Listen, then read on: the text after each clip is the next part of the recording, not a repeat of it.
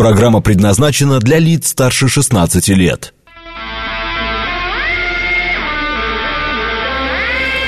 Восемь часов шесть минут, среда, июнь, день двадцать первый.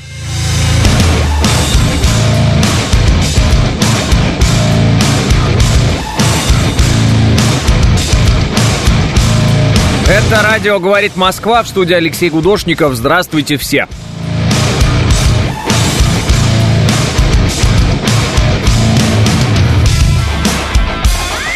Три балла пробки в Москве и 15 градусов показывает вроде как интернет. Доброе утро, Алексей. Хорошего вам эфира. Всем слушателям Виктора Цоя. Поздравления с его днем рождения. С уважением, Алик пишет. Буданов вроде нашелся, но помятый, пишет док. Либо, как пишут некоторые, надувной.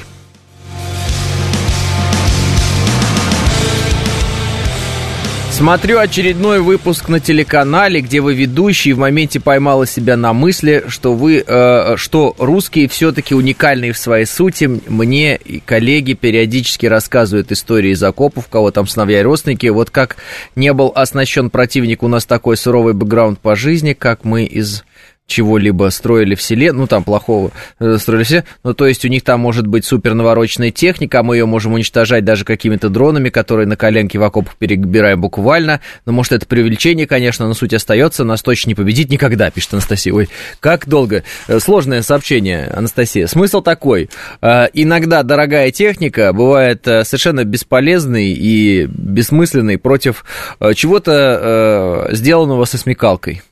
Вот. Э, и много раз уже это э, многими конфликтами доказано, и вот в очередной раз доказано.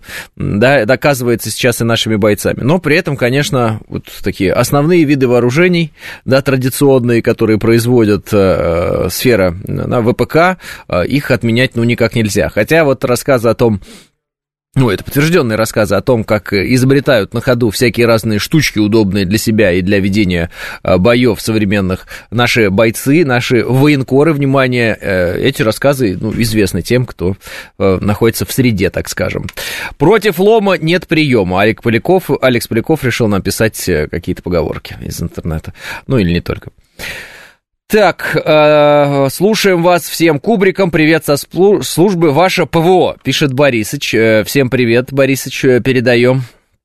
Э, по поводу ПВО, там в Подмосковье, э, видимо, сквозь Подмосковье, сквозь Нарфаминский район хотели до Москвы долететь украинские беспилотники, как я понял. Их позбивали. Ну, рэбом погасили. Опять вот эти вот такие, как, как, ну, не знаю, на акулу, которая молот, похоже, рыба-молот, вот что-то такое, вот такие беспилотники, вот показали уже видео, даже они там кое-где пролетали, но их, в общем, погасили и где-то там в районе Нарафаминского района. Поэтому до Москвы они э, в этот раз не долетели. Ну и, слава богу, не долетели ни до каких жилых построек, ничего такого, я так понял, где-то там об деревья разбились и все. А, на леопардах металл намного тоньше, легко пробиваемый, пишет АМС. А, Борисович же на передовой сейчас, пишет Мышел. Так интернеты, наверное, все-таки. Дадут, а, значит, врагам нашим ядерное оружие. Как думаете, удочки забрасывает немецкий Вельт, пишет Empty Words. Да, у немецкого Вельта вообще супер заголовки. Звучит так. «Э, ядерное оружие для Украины? Почему бы и нет? Вот реально такой заголовок. Почему бы и нет? Why not? Man, почему нет? Вот. Э, удар по Берлину ядерной стратегической ракетой, там, не знаю какой, РС-36. О, почему бы и нет? Ну, то есть, э, некоторые немцы все-таки, конечно, редкие придурки. Э, могу предположить, с чем это связано. Говорят, население Германии увеличилось более чем на миллион двести тысяч человек за последние полтора года. Да, да, да, да, да, да, да, да, да, да, да. Поэтому никуда от этого не деться. Видимо, потихонечку у них там назревает желание с нами воевать. Вот вчера, кстати, по этому поводу разговаривал в рамках эфира телевизионного с э, Тимофеем Борисовым, который этим вопросом занимается. Вот он все время там следит за Германией, он вообще вот по, в этой теме. И он мне прямо, ну, как есть, говорит, немцы собираются с нами воевать. Я говорю, да ну это как бы, что-то, говорю, выглядит это все как шутка, что ли? Я говорю, немцы? Он говорит, немцы. Я говорю, с нами? Он говорит, с нами. Я говорю, воевать? Он говорит, воевать. Я говорю, немцы. Вот ну прям такой разговор у нас был. Он говорит, ну да, немцы. Я говорю, воевать. Он говорит, воевать. Я говорю, с нами. Он говорит, с нами. Хотят. Он говорит, хотят. Ну, я вроде бы уже все вопросы задал, которые мог ему задать, как бы, и, ну, убедительнее уже и не спросить, и не ответить. Тут уж как бы, ну, а что еще спрашивать, я не понимаю. Немцы, немцы, с нами, с нами, хотят, хотят воевать, воевать. Оружием? Оружием. Серьезно? Серьезно. Ну, эти знаменитые интервью. А, никогда не говорил, что на передовой ушел на службу, пока учеба, я не служу, службу по контракту, пишет Борисович. Все равно удачи, Борисович. А, так население за счет беженцев а, увеличено, пишет «за». Так я и говорю, а беженцы откуда за? Ну-ка давайте подумаем с вами, немножечко напряжем наши э, известные места. Вот. Не те, которые для страха напрягаются, а те, которые для мысли напрягаются. Вот. Напряжем. И откуда беженцы? Ага. А если такой большой приток этих беженцев в Германии, то, может быть, объяснимо, почему Германия потихонечку начинает сходить с ума? Ага, вот и все, я об этом... Э, у немцев дубль 2, пишет АМС. Так я вот вчера, и говорю, и расспрашивал людей. Ну, я вам так скажу, вот э, из-за... Сейчас скажу, так, 12, там, по-моему, 12 у нас экспертов э, плюс... Ага, 13. Из 14 человек, в студии, имеющих право говорить, э, только я намекал на то, что это все, ну, вряд ли. Ну, как бы я сомневался в том, что немцы с нами хотят воевать. Все остальные, ну ладно, хорошо, 12, 12. А они такие, да точно тебе говорим. Да, я, говорит, зуб даю. Говорит, отвечаю, они готовятся с нами воевать. Я говорю, немцы. Они такие, немцы. Я говорю, с нами. Они с нами. Я говорю, воевать, воевать. Немцы. Немцы! Я говорю, они немцы. А потом заголовок э, Вельт, да, или что там у нас. Э, ядерное оружие для Украины. Почему нет? Ну, наверное, потому что мы все умрем, мы все умрем, друзья. И я не имею в виду, что мы тут в Москве все умрем. Я имею в виду, мы все-все, даже немцы, умрем. Зачем нам это? Немцы и другие страны Европы, поддерживающие фашизм, наверное, думают, что с ними будет драться раз на раз э, на кулаках. Они забывают про стратегическое ядерное вооружение России, Европа в труху. Мы на коне, пишет Серк. Серк, в этом смысле я, э, естественно, это спрашивал. Вот, естественно, спрашивал. Э, ответ такой, они не верят, что мы ударим по ним ядерным оружием, если они будут с нами воевать. Я говорю, ну что это такое за аналитика такая? Не верят. Не верят. Я говорю, ну вот немцы. Они говорят, немцы, прям, которые хотят с нами воевать, которые хотят с нами воевать. Я говорю, не верят, не верят. Ну, то есть, э, а как их убедить тогда? Вот? Я так понимаю, что убедить кого-то в применении ядерного оружия можно, применив это ядерное оружие, потому что вариантов-то никаких нет. Ну, а как еще убедить людей? Непонятно. Гуляю с собакой в лесу, каждый раз встречаю очень симпатичную девушку, которая бегает, она пробегая, смотрит и улыбается, вот не пойму, мне или собаке, э, пишет заокеанский хозяин. Конечно, собаки, заокеанский хозяин. Расслабьтесь. Что вы.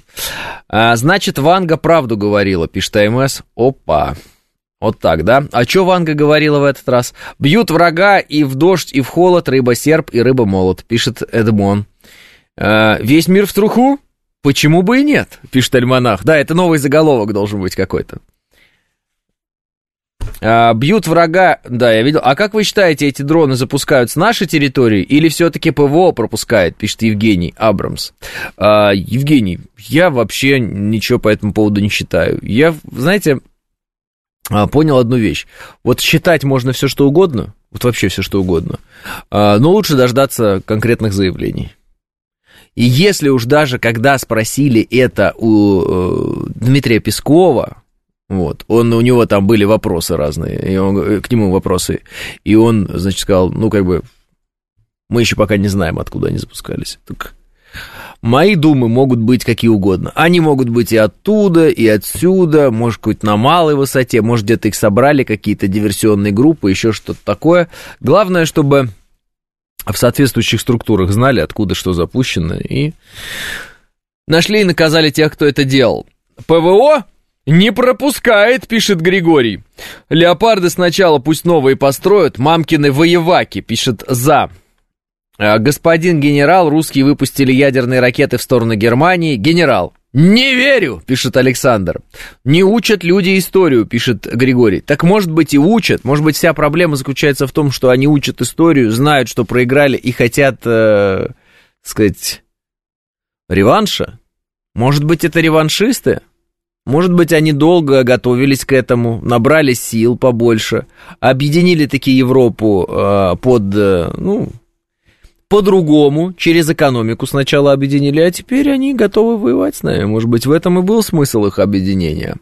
Может быть, вообще Евросоюз, а, который, в принципе, уже, наверное, почти весь в НАТО, может быть, он для того и создавался, чтобы с нами воевать в итоге. Ну вот посмотрите, а, Третьему Рейху пришлось распаляться на, на Западный фронт и Восточный фронт, и не только, и там, и в Африке, и так далее. А эти все подсобрали заранее, объединили, вооружились, ну, отчасти, вот, и все. И такие, ну все, мы пришли тебя убивать. А вы такие, ну подождите, но может у вас какие-то междоусобицы? Они такие, да не особо, только Венгрии, там что-то Венгрии не нравится, но в целом это не важно. Может, Гитлер не умер, и дело его живет, пишет Александр. Не, ну то, что дело-то его живет, это понятно. Вон, можете на Зеленского глянуть, это сразу все понятно.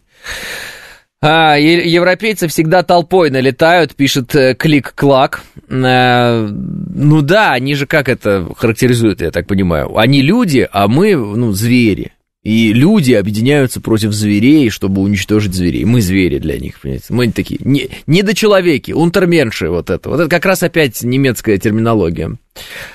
Вот. Любят немцы ливерные колбаски поджаренные, э, ну и так далее. Каким образом они на зеленой энергетике промышленность на военные рельсы поставят, пишет Алекс Поляков. А каким образом мы вдруг решили, что разговоры о зеленой энергетике э, равны желаниям создать эту зеленую энергетику? Ну, то есть, э, зеленая энергетика и разговоры о ней, они же велись для чего? Для того, чтобы рассказать всем, какой Китай плохой, как много выбросов от его промышленности, и что он эту промышленность должен изо всех сил эм, там, свою сократить, насколько я понимаю, производство. Ну, и, или что? Ну, просто когда э, вдруг оказалось, э, что началась специальная военная операция, я слышал, некоторые страны перешли на уголь обратно в Европе.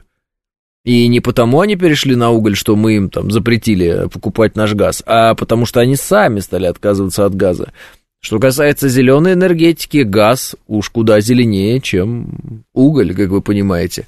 Поэтому, э, как по мне, все эти рассказы про зеленую энергетику это все байки, теперь уже из склепа, они никому на самом деле не интересны, и задачи никакой создавать зеленую энергетику никогда не было. Задача была промышленные центры определенные притоптать, так скажем, а, сделать так, чтобы эти промышленные центры платили побольше денег за то, что они там, как-то себя незеленно ведут. Э, это бы привело к удорожанию продукции и к повышению э, конкуренции между продукцией, производимой в странах, где она стоит дорого, и в странах, где она стоит дешево. Вот. И вытеснению с рынка, например, какой-нибудь китайской продукции. Ну, это я так предполагаю себе. Я думаю, что э, все разговоры про зеленую энергетику один из элементов э, нечестной э, борьбы экономической со стороны Запада. Вот и все. Это как, знаете, история была с нашими самолетами, которые в определенный момент, по мнению Запада, были слишком шумные, поэтому им запретили пролеты там, э, над определенными странами. И мы, э, будучи странными людьми, перешли на Аэрбасы и Боинги, и, по сути, свою гражданскую авиацию, ну, это называется похерили. Похерили, это в смысле поставили букву «Х» на ней. Крестик поставили. Вот, а сейчас мы ждем, когда уже так наш там МС-21-то полетит уже, потому что ну, каждый раз мы новости встречаем э, о нем с радостью, безусловно, и ждем, ждем, э, но, тем не менее, у нас была развитая, да, гражданская авиация, ну, я имею в виду вот, про производство самолетов, каких только не было, и тушки, и илы, и что только не было. Вот. А сейчас видите, как нам приходится заново проходить эту дорогу, да, эту тропу протаптывать заново. Вот. Хорошо, хоть в сфере самолетостроения именно ну, вот, военного, да, такого не произошло. Но, кстати, когда я работал в Шереметьево, тогда, то когда взлетал Ил-86, терминал весь, весь трясся, пишет Даниэль. Э, руководству Китая расскажи, что зеленая энергетика это чушь, они и зеленую энергетику развивают, и уже мировые лидеры в электромобилях, пишет Станислав Макухин.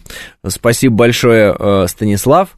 А, руководство Китая тоже не глупые люди, они прекрасно понимают, что в игра в зеленую энергетику, она может вестись э, в обе стороны. И если Запад придумал когда-то играть в нее, то и Китай мог тоже в нее спокойно себе играть. Что касается электромобилей, э, ну, очень много публикаций разных абсолютно людей с разных точек планеты, которые утверждают, что электромобили, в общем-то, э, не значат экологичность. Вот, э, не равно экологичности, не равны. Ну, то есть, конечно, если у нас все э, в городе будут электромобили, наверное, в городе будет достаточно неплохо. Потому, почему? Потому что не будет выхлопа, да, вот этого всего. И, наверное, воздух очистится, и вернутся лебеди и дельфины в Москву реку. Но э, дело в том, что сами батареи, вот эти литий-ионные, насколько я знаю, они э, сложны в переработке, и это, в общем, проблема большая. Ну и плюс само производство этих батарей тоже такое дело э, серьезное. И приносит определенный э, вполне себе вред окружающей среде. Вот. Поэтому есть такая история, что, наверное, для экологии крупных городов конечно, переход на электротранспорт – это классная штука. Ну, просто потому, что не будет выхлопа здесь постоянного. Представляете, вот у нас на дорогах сейчас, например, там больше миллиона автомобилей, и каждый из них вот что-то там чадит в этот воздух а этого не будет. Это, конечно, здорово. Что касается переработки, производства, батарей и прочего, вот эти вот все металлы редкие, э, как с этим быть, эм, ну, там много у людей вопросов возникает и сомнений относительно того, в положительную или в отрицательную сторону это сказывается в целом на экологии. А заряжать электромобили будем от ветряков, пишет Валерий. Ну, тут, конечно, многие скажут про гидроэлектростанции, многие скажут про атомные электростанции. И, в общем, будут, наверное, отчасти правы, что у нас много всяких разных есть таких объектов, которые позволяют нам что-то заряжать. Кстати, э, до определенного момента атомная энергетика, например, немцами считалась зеленой, а потом перестала считаться зеленой. И поэтому они стали отказываться от атомной энергетики, как, в общем-то, идиоты естественно. Вот. Э, французы до этого еще пока не дошли, но, наверное, дойдут когда-то.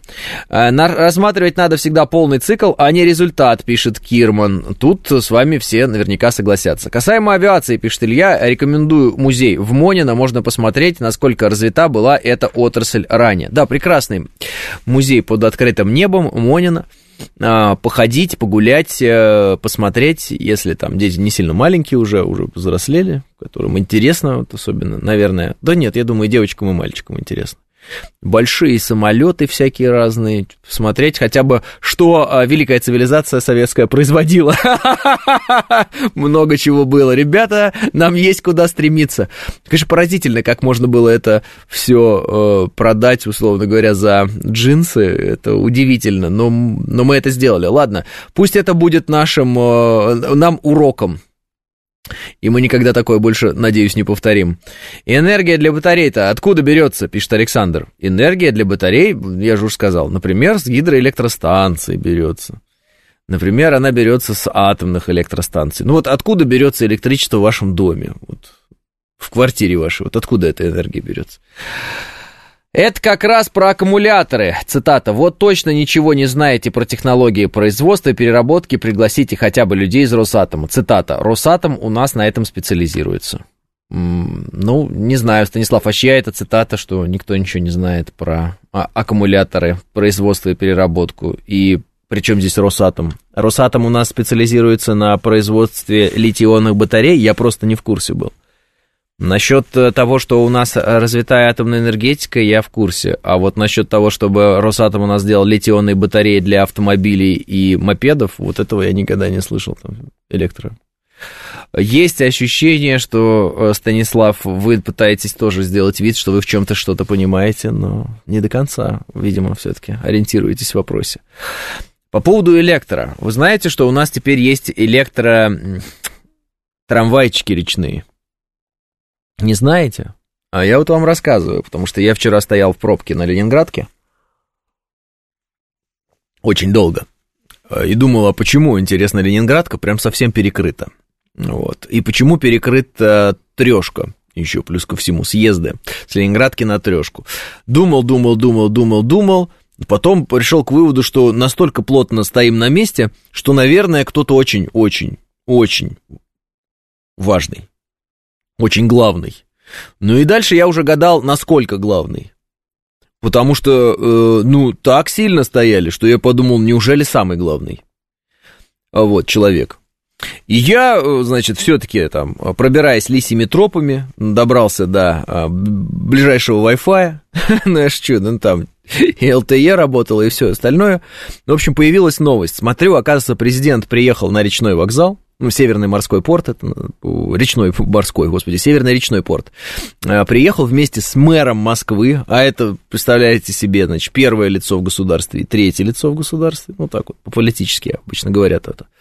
Вот, мэр Москвы это очень серьезная должность большая. И они приехали открывать на, в Северном речном а, порту э, вот движение вот этих вот э, туристических таких, я понял, э, электрических вот слово теперь вылетело из головы. Я уже же называл сегодня. Тра- речные трамвайчики.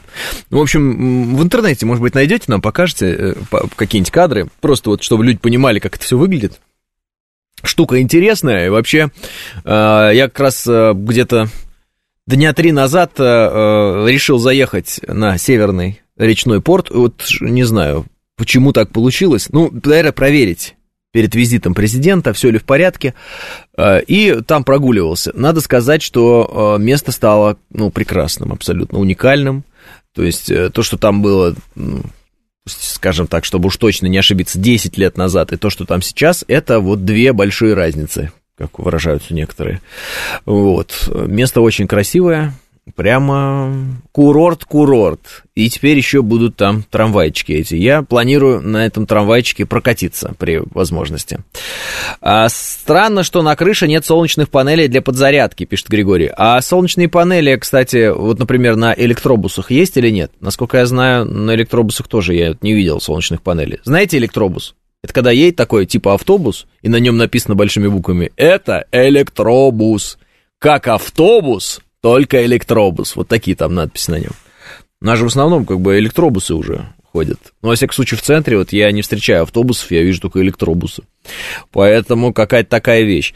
А, по поводу солнечной панели э, много есть э, разных споров, но на электрокарах я не видел солнечных панелей. То есть у Теслы я не видел солнечных панелей, там у китайских электрокаров нет солнечных панелей, у немецких нет солнечных панелей, а это, скорее всего, значит, что солнечные панели э, не очень-то эффективная вещь, э, если их э, использовать в транспорте. Почему? Я предположу, наверное, их э, вес при передвижении из точки А в точку Б больше э, нужно энергии тратить, чем они дают. То есть, наверное, солнечные панели на недвижимости. Это вот более... Это фотография, что ли? А, видео? Да, показываем. Вот, видите, как выглядит? То есть, это какой-то такой космический объект, как мне кажется, этот речной шаттл. Ну, что-то такое, знаете, стеклянно-металлическое. Ну, интересно. Чем-то напоминает хаусботы современные, что-то такое. В общем, есть желание прокатиться. Не знаю, сколько это все стоит, э, но прокатиться есть желание. А, да и сила тока маленькая, пишет Андрей. А, речник стал топ, классный трамвайчик до бухты радости 8 часов. А, два идет, два идет, 4 загораешь и два до речника. Стоимость 2 рубля в прошлом году советую, пишет Алексей. 2 рубля это, видимо, 2000. Где производят, пишет Григорий. Не знаю, не знаю. Сколько импортных слов, аж ухо режет, пишет Серк. Панели надо монтировать под углом к горизонту, пишет Алекс. А, до 23 июня бесплатно можно кататься. Ну, так значит, до 23 июня я точно туда не пойду. Потому что, когда звучит слово бесплатно, или там бесплатно раздают мороженое людям, или хоть что вообще бесплатно, это значит драка будет обязательно. Будет драка. Я не готов. Я после 23-го тогда как-нибудь. Когда это будет очень, надеюсь, будет очень дорого, и я один поеду. 8.30 новости.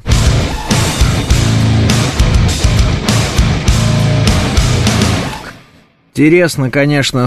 Как вот вообще с американцами о чем можно договариваться? Просто смотрю разные заголовки э, от 19 июня и э, 21 уже э, июня. Э, касаются они э, визита, значит, Блинкина в США и э, того, что вот Байден сейчас назвал Си Цзиньпина диктатором. Но дело даже не в этом. Дело в том, что следующее происходит. Блинкин заявил, что США и КНР пора оставить в прошлом историю со сбитым аэростатом. Это 19 июня 2023 года. А 21 июня 2023 года Байден назвал назвал Си Цзиньпина диктатором после февральского инцидента с аэростатом. То есть проходит два дня, и оказывается, что страница эта ни в коем случае не закрыта, она вполне себе открыта, и никто даже не пытался ее закрывать. Ну, они, конечно, интересные люди, американцы, и я, э, честно говоря, даже не знаю, э, к чему они вот стремятся в этом смысле, и как бы, какого результата они хотят достичь по итогу. Э, какая у них есть цель. Сложно сказать, но вот, тем не менее, с интересом э, наблюдаю. С другой стороны, э, в очередной раз становится понятным, что доверять американцам нет никакого смысла, и что их политика, она всегда вот такая, да, собственно, тут не добавить, не убавить. Так, ну, не получилось у меня нормальный пост сделать, поэтому мы его удалим сначала, вот, а потом мы его еще раз сделаем. Э, Байден долистал февральские новости и теперь читает их, э, пишет Юрий. В феврале он, кстати, тоже заявлял, что там по поводу аэростата.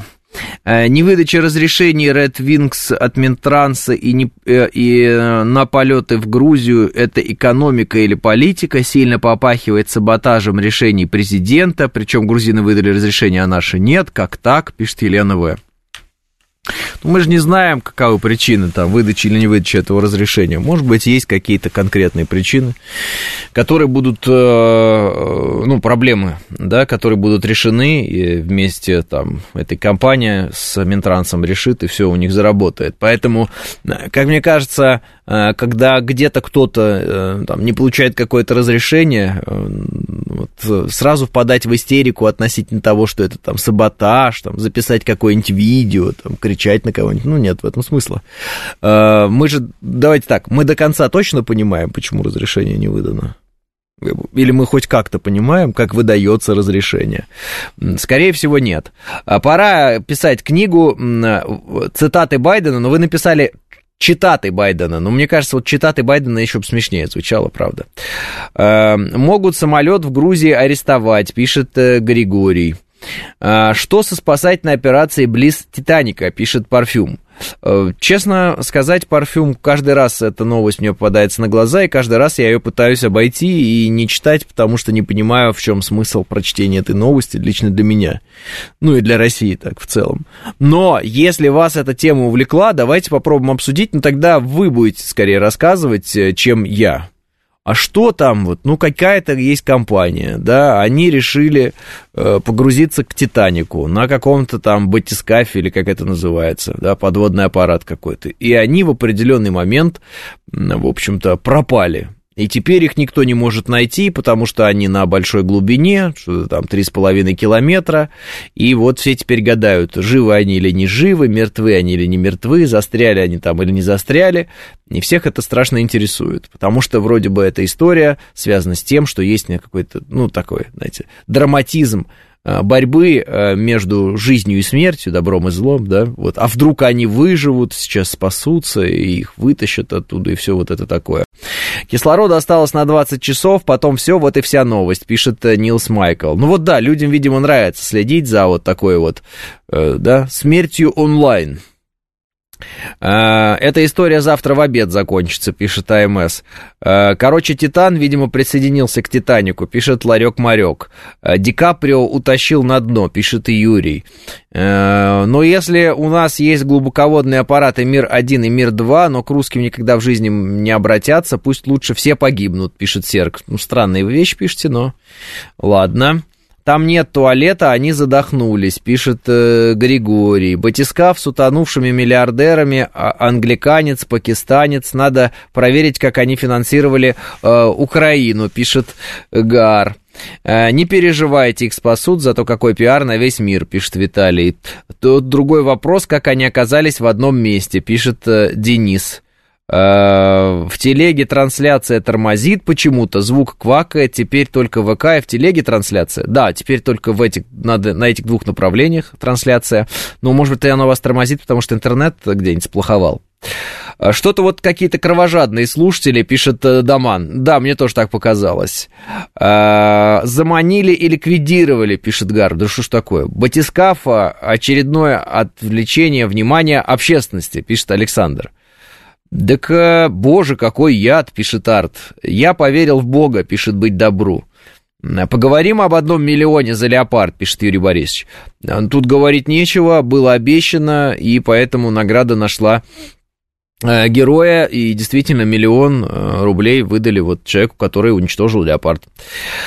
Вот. Э, что касается вот этого батискафа, да, коротко, э, я все-таки так и не понимаю. Э, кроме того, что все гадают, умерли там все или не умерли, в чем интерес к этой теме. И некоторые говорят, это для того, чтобы нас отвлечь Искренне э, хочу вам заявить, что вы сами очень рады отвлекаться на эту тему. Не знаю, почему, знаете, бывают такие темы, которые мне кажутся абсолютно ну, неинтересными, но я вижу, как все вокруг начинают говорить на эту тему. Все вообще, все, батискаф, тонет он, не тонет, всплыл, не всплыл, все дела. Ну, и у меня возникает такое, знаете, иногда ну, ощущение, что, а может быть, это проблема во мне, а не во всех остальных, и это действительно как-то очень важно, и нужно об этом поговорить.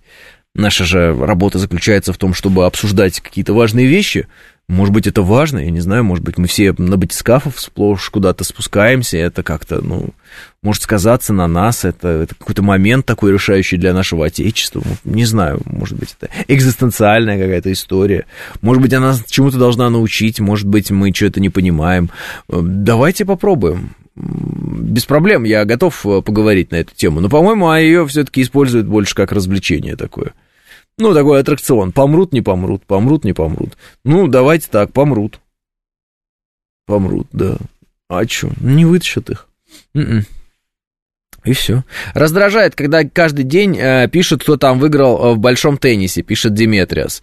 Э, по большому теннису есть один ролик в интернете сейчас, э, там один я так понимаю, русский парень, но почему-то выступающий за Казахстан, сидит на стульчике в углу э, теннисного корта и очень сильно постоянно матерится. Постоянно. Вот. Да-да-да, не можем показать вам. К сожалению, очень потому что это смешно, и один из моих друзей, он э, боксер, он, э, когда ему этот ролик прислал, он написал, а говорят, что боксеры тупые. Такая вот история. Э, ну, может, вы видели этот ролик. Э, с батискафа уже СМС шлют пишет дело техники. А, это вранье дело техники. Никаких смс батискафа не шлют. Вот. Это очень смешной мат, пишет Александр Первый. Ну, вы видели, да, этот ролик? Я просто не публикую обычно вот такое, поэтому вот. Остается надеяться, что вы тоже где-то нарвались просто на это. Зато узнали что-то новое. Вчера с сыном смотрели фото Титаника под водой, читали про батискаф, пишет Ирина. Ну, это всегда можно, как бы, с точки зрения исследователей подходить к любому вопросу. Это правильно. А, сын президента США Джо Байдена Хантер заключил сделку с американской прокуратурой и признал себя виновным по ряду обвинений, пишет Солдим. Да-да, я видел, да, там какие-то смешные обвинения короче говоря, надо прочитать. У меня это было написано. Не подписано, значит, вы на меня, дорогой вы наш. Так, так, себя виновным по трем обвинениям, в том числе налоговых преступлениях, а также в нарушениях при хранении оружия. Ну, я это прокомментировал так. Серийный маньяк признает себя виновным в нарушении правил парковки. А, значит, самая главная тема, э, которую, как мне кажется, стоит спросить с Хантера Байдена, это его э, странные взаимоотношения, нездоровые, взрослого мужчины э, с детьми. Вот это самая главная тема, за которую прям Хантера Байдена надо брать и разбивать об забор. Потому что вот э, натурально, вот э, это самая главная тема. Вот это его там налоговые ухищрения, где он там э, за пиццу не заплатил доставщику, какую, где девку за жопу ущипнул, вообще не интересно. Самая главная тема, которую предъявляют Хантеру Байдену, вообще в принципе в открытых СМИ, это его странные, внимание, подтвержденные фотографиями, да-да-да, тусовки с детьми в трусах он причем там, почему-то, не знаю, с чужими детьми. Как бы. Я понимаю, что можно всей семьей весело в трусах купаться. Вот все в трусах купаются дома, там, не знаю, какой-нибудь бассейн поставили. Ха-ха-ха, там, семейные фотографии. Все ясно. Не-не, здесь какая-то странная ситуация. Странная ситуация. И э, никто ничего как бы спрашивать за эту ситуацию не собирается. А вот э, по поводу того, что он где-то там налогов не заплатил 2 рубля, это, конечно, очень интересно, но не интересно абсолютно. Его еще на президентство выдвинут, пишет Юрий. Э, Украины? Э, соперник его попадает в линию, а у него э, аут 2-3 миллиметра. От этого и горит все. Ну, это вы про видео, да, это. Не те персоны нырнули на батискафе, пишет Иван. Это некоторая зависть про батискаф. Если бы там были простые люди, за них бы все переживали, а миллиардеры в нашем менталитете должны страдать, пишет Юрий. А, там миллиардеры какие-то, я просто не в курсе был. Ну, хотя, с другой стороны, а кто может быть в батискафе? Ну, натурально, нырять к Титанику. Кто-то, у кого много денег, правильно? Это должны быть деньги. Это как вот эти люди, которые в космос летали за деньги, тоже безумие какое-то. Зачем? Что они там собрались кому доказать? С другой стороны, хотели, потратили деньги, почему бы и нет? Может быть, зависть, да. Ах, вы миллиардеры там, нырнули, ну и ладно. Ну, знаете, так можно и за каждым миллиардером в мире следить. Кто-то на мотоциклах любит кататься, кто-то подавился едой, кто-то там еще чего-нибудь. Не знаю. Ну, с другой стороны, понимаю, что для некоторых это может быть аргумент. Типа, миллиардер, так и сдохни же там в своем вонючем батискафе, миллиардер. Вот так вот, может быть. 250 тысяч долларов билет, пишет Диметриас. 250 тысяч долларов. Фу, сколько это вообще? Да какая разница, не буду считать. Сколько-то миллионов рублей это. И, э, ну да, где-то 15, наверное, да? Где-то. Плюс-минус. Вот. Э, ну и что это? Ну, 15 миллионов рублей. Ну, человек потратил. Ну, ладно. 250 э, косарей за страшную смерть, с другой стороны закончился кислород, уснул и все, пишет Ларек Марек. Вроде один из них в космос летал, пишет Джекпот. Ну вот видите, э, человек не хотел сидеть дома. Я там видел один заявление делал, которое это все организовал, насколько я понимаю, что, мол, а, говорить о безопасности глупо, Потому что, мол, если ты хочешь абсолютной безопасности, сиди дома. В определенном смысле можно согласиться все-таки, да, э, нырять э, под воду, уходить под воду на расстоянии трех километров, даже больше, ну, это, это ничем не менее опасное предприятие, нежели летать в космос. Потому что в космос-то они летали на сколько? Господи, на какую высоту они там летали? Я не помню. А, ну хотя она поболее, там, 100 километров, что ли. Но вода, видите, она наоборот, она давит. То есть, если в космос, чем дальше ты улетаешь, тем более разряженная атмосфера, вот, э, то в воде, наоборот, чем ниже, тем сильнее тебя давит. Как э, заманить Байдена и его свиту вместе с английской элитой на батискафы, пишет э, Гар. 20 миллионов стоит билет, на наши деньги перевели Олег и за плинтусом, ну, 20 тоже. Наверное, не очень большие деньги, если человек действительно там миллиардер, если тем более речь идет о долларовых миллиардерах. Поэтому, ну что такое для них 250 тысяч долларов? Не такие большие деньги. Как в анекдоте, долго я вас, женщин легкого поведения, на одном корабле собирал, пишет Смит. А, а еще он в марсианскую, в, марсианскую, в Марианскую впадину погружался, пишет Юрий Константинов. Но это вообще там 11 с лишним километров, вот, насколько мне, уж память не изменяет. Э, вот, Марианская впадина, 11 400, по-моему, нет? Ну, посмотреть. Давно, давно я это не, не, не смотрел. Так. Марианская впадина. Это такая впадина, если кто не знает, э, самое, так можно сказать, низкое место на Земле. Э, так, не знаю, что я приплел там, 400, глубина до 11 километров. Все, правильно. Сначала правильно сказал, потом зачем-то 400 сказал. Вот, это такое, как Эверест наоборот – если можно вот объяснять, Эверест, он же Джамалунгма, наверное, так будет правильно говорить, чтобы не быть э, частью этого э, неоколониального западного мира, будем называть вещи своими именами. Джамалунгма. Так, э, та максимальная глубина 11.34. А, ну вот видите, 4 что-то я там помнил, видимо. Ну вот, 11 километров. Представляете, вглубь. Круто, да? А, второе место по глубине после моей бывшей... Да что такое, Ван Грей, что пишете такое? Или вы про глубину глубин, в том смысле, что про, э, ну, смыслы, смыслы, философию. Сначала писали, что один миллиардер на батискафе, потом в заголовках читал про миллиардеров. Так сколько их там, пишет Сергей? Не знаю. А, только на Эвересте могут спасти, а во впадине нет, пишет Денис. Да и на Эвересте не всегда могут спасти. С определенной высоты а, вертолет долететь не может потому что слишком разряженный воздух, соответственно, вертолету, да, лопастям э, опереться не на что, и вертолет не летит туда. И э, я уж не помню с какой это высоты, но, по-моему, с 6 тысяч. Ну вот, кто поднимался, тот знает, может написать или рассказать нам. По-моему, с 6 тысяч уже, или может даже меньше, да, вертолет. А давайте мы посмотрим, высота э, полета вертолета там же. Э, высота полета вертолета. Сейчас все окажется, что э, вообще до четырех. До четырех, не шесть, четыре, видите? Вот. Э, ну, примерно. Двигатель заглохнет, пишет Андрей. Ну да, двигатель заглохнет, наверное. Тут, наверное, зависит от того, какие двигатели на вертолетах. Я вертолетные двигатели не знаю. У самолетов двигатели не глохнут, но у них они так устроены, чтобы они не глохли. Как у вертолета двигатель устроен.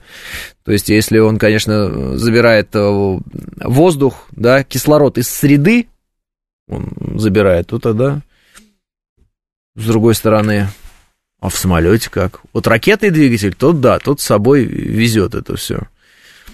Окислитель. Я СМИ прыгал на высоте 3200, пишет Алексей. На Джамалунгме один из альпинистов остался там навсегда, им пользуется в качестве ориентира, пишет волосатая статуя. Короче, вы не знаете про Джамалунгму, или точнее так, вы знаете меньше меня про Джамалунгму.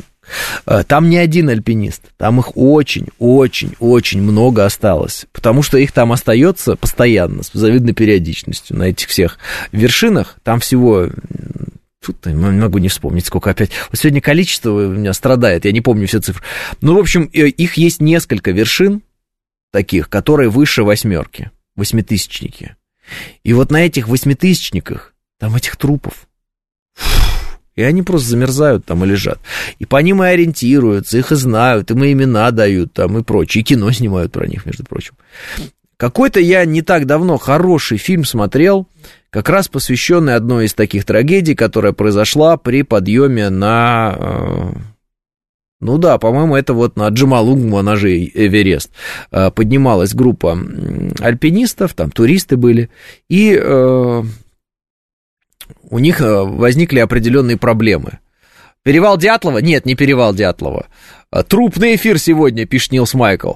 Ну, давайте так, мы все в любом случае э, родились, а это значит, что мы умрем. Ну, как бы, давайте будем говорить откровенно, любая жизнь заканчивается смертью. Поэтому, да, отчасти мы это обсуждаем, но давайте к этому пытаться относиться э, правильно. Э, так фильм и называется «Эверест пишет э, Максоник. Нет, нет, как-то по-другому фильм назывался. Вот.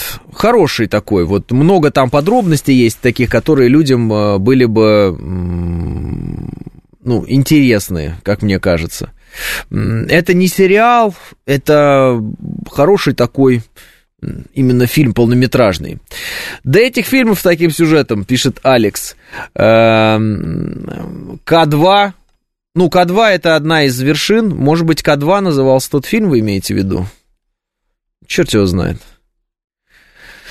Ой, что-то мне выпадало, что-то мне выпадало. Ладно, в общем, хороший фильм про альпинистов. Между нами горы, мне говорят. Э, трупный эфир это что-то из алхимии. Смесь, смерть в горах называют? Да нет, ну все, ладно, не гадайте. Я, если бы вспомнил, как он называется, я бы вам сказал. Ну, там какое-то сложное название было. Э, и я поэтому не помню. К9 мне говорят, да не знаю. К9 это вроде про собаку был такой сериал, если я не ошибаюсь. Там овчарка немецкая бегала и что-то такое. В общем, посмотрите эту всю историю, это довольно интересно. А, Горбатая гора... Нет, Горбатая гора это про покорение других вершин. А, и, кстати, не пишите о них. А, это вообще по закону можно покарать вас. Как вы смеете такое писать? Алексей, так э, ты так часто упоминаешь о бренности жизни. Почему? Ты же еще совсем молодой, пишет Николай. Ну, так подождите, Николай, я же ведь не тупой, я же ведь молодой. Вы понимаете, в чем дело?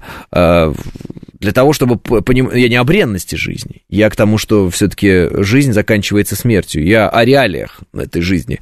И поэтому дело не в молодости, дело в осознанности просто, ну, Имейте это в виду. Есть люди, которые живут как бессмертные и в 50, и в 60. Им кажется, что они бесконечны. А меня такие люди, ну, удивляют, потому что я немножечко по-другому скроен. Все. И дело не в старости или там еще что-то. Называется «Вершина э, богов». А, называется Эверест. Слушайте, да, вот Александр Первый, наверное, он так и называется, этот фильм. Да, вот этот фильм я и смотрел, точно, значит, так он и называется, Эверест. Ха, вот это да. Да-да-да-да-да, там вот эти актеры, лица которых я знаю, а имен не знаю, но вот лица я хорошо их запомнил. Один снимался, или, может быть, даже не один, в очень хорошем фильме, называется «Дело храбрых». Тоже про американских там этих э, лесных пожарных. Можете посмотреть, фильм классный, классный. Вот. И вот этот хороший тоже фильм. Э, очень сложное название, пишет Иван. Да, Да, ну я, ну вот оно тем и сложно, что оно слишком простое, понимаете? Все, ты, ты, как можно запомнить название фильма «Эверест», когда он про Эверест? Ну реально, ты же не, не, невозможно догадаться, что кто-то назвал фильм про Эверест «Эверест». Что это за человек такой? Вот. Джек Джилленхон, он же снимался в «Горбатой горе». Серьезно, что ли? Все-таки связаны это между собой фильмы? Ладно, я не смотрел, поэтому я не знаю. А вы откуда? Кстати, а откуда вы знаете, кто с него? Так, так, так, дорогие друзья. Я первый про сказал, пишет Максоник. Да все, все, не вопрос. Я, вы первые, я вообще самый последний вспомнил название этого фильма. И то не вспомнил, мне просто прислали обложку этого фильма. И только тогда я смог понять, что вы правы, понимаете. Николай говорит, Алексей, мне 67. Прекрасный возраст, Николаев, 67, все только начинается. Вы можете еще построить великолепную э, политическую карьеру. Не забывайте об этом. Книга альпиниста э, Букреева про эту трагедию на Эвересте есть. Он там геройски спас несколько человек, но не всех, пишет Илья Сергеевич. В нашей организации про Эверест главную роль должен сыграть Гоша Куценко, пишет Андрей. Так в деле храбрых играл знакомый артист, который то копов, то грабителей играет. Да, да, да, да, да, да, да. Хорошее такое у него лицо такое, он э, может играть нормальных людей. Просто вот есть у, у людей такие лица, которые не могут играть нормальных людей. О, один раз я где-то в каком-то российском сериале видел, э, знаете, я бы номинировал этого человека на роль худшего, м, сумасшедшего маньяка, э, ну там, не знаю, какого-то там социофоба. Как-то не знаю, как парень, он, по-моему, ну, по-моему, он татарин вообще по национальности, не, не помню. Такой вот он худой, такой чернявенький такой вот парень, и он играл какого-то маньяка. Вот как он его плохо играл. Маньяка такого, знаете, э, психопата, стремящегося к медийности. Как же его зовут-то? Наш, наш фильм, наш фильм, и наш вот актер какой-то. Ужасно, слушайте, ужасно. Я попытаюсь тоже вспомнить, там тоже, наверное, очень э, сложное название. И судя по тому, что я рассказал, называется фильм э, «Ужасный маньяк, психопат, убийца». Вот. Э, Реналь, Реналь, Реналь э, по-моему, Реналь, может быть, э, есть, есть такой э, актер с, с именем Реналь? Бероев, Нагиев, Смоленинов, Кайзер, э, ну, подумайте, короче говоря, не знаю я. А, Ренат Мухамедшин? Не, не похоже, нет. Другое, другое. Ой, Эверест какого года, пишет Дмитрий? Да вот пос... какие-то... как, какие-то вот последние годы эти были. Вот свежие там был. Ну ладно, посмотрите там, в общем, свежий фильм.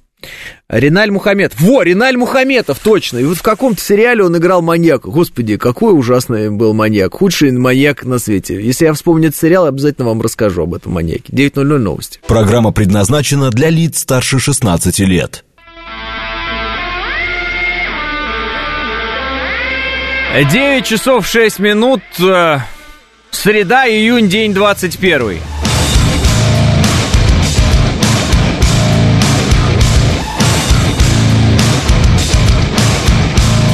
Это радио «Говорит Москва» в студии Алексей Гудошников. Здравствуйте всем.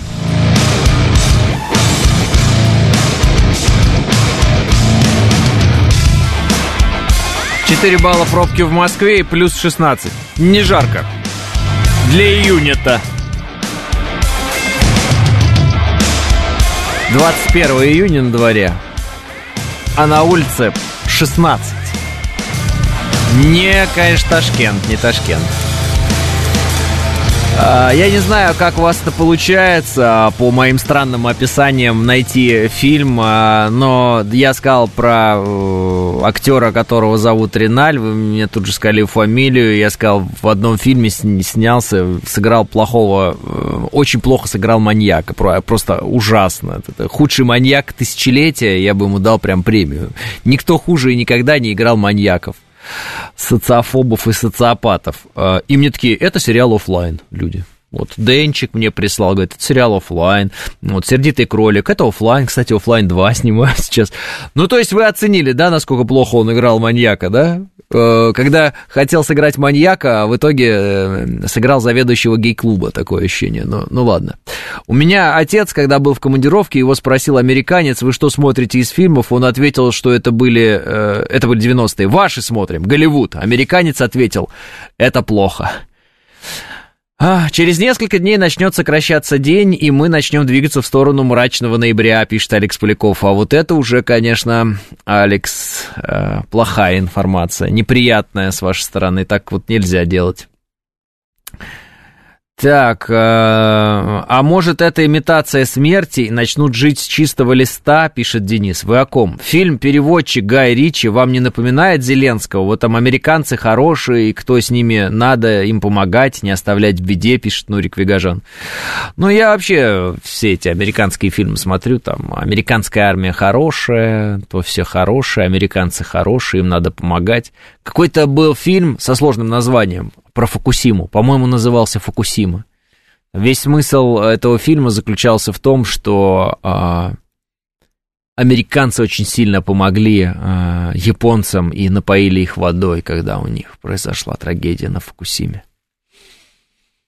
Прилетели американцы и напоили водой людей, у которых произошла э, ядерная катастрофа они напоили их водой. Ну, то есть, э, когда, э, например, они снимают про Чернобыль, ну, вы видели, вау, сериал, да, HBO, просто бомба вообще, страшное дело. Все какие-то, то алкаши, то преступники, то еще что-то, вот это все ужасное.